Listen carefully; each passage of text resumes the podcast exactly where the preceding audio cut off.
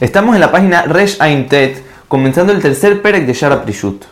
Dice el Jobot Alevabot que hay tres tipos de Porshim, que son gente que se comporta con Prishut dentro de la Anshat Torah.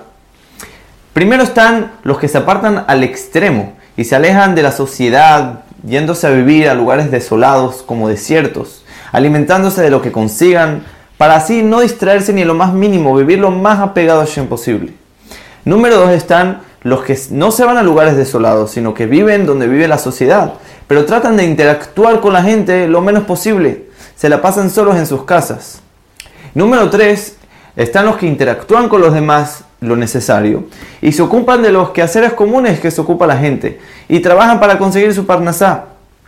Pero dentro de sí mismos rechazan el ulamase y sus placeres y se enfocan en su objetivo ocupándose también y principalmente en su nueva y tomando de este mundo solo lo necesario.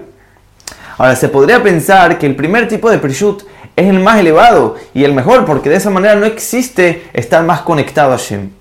En cambio, dice el Jobot Levavot que el tercer tipo de prishut es el más correcto según la Torah.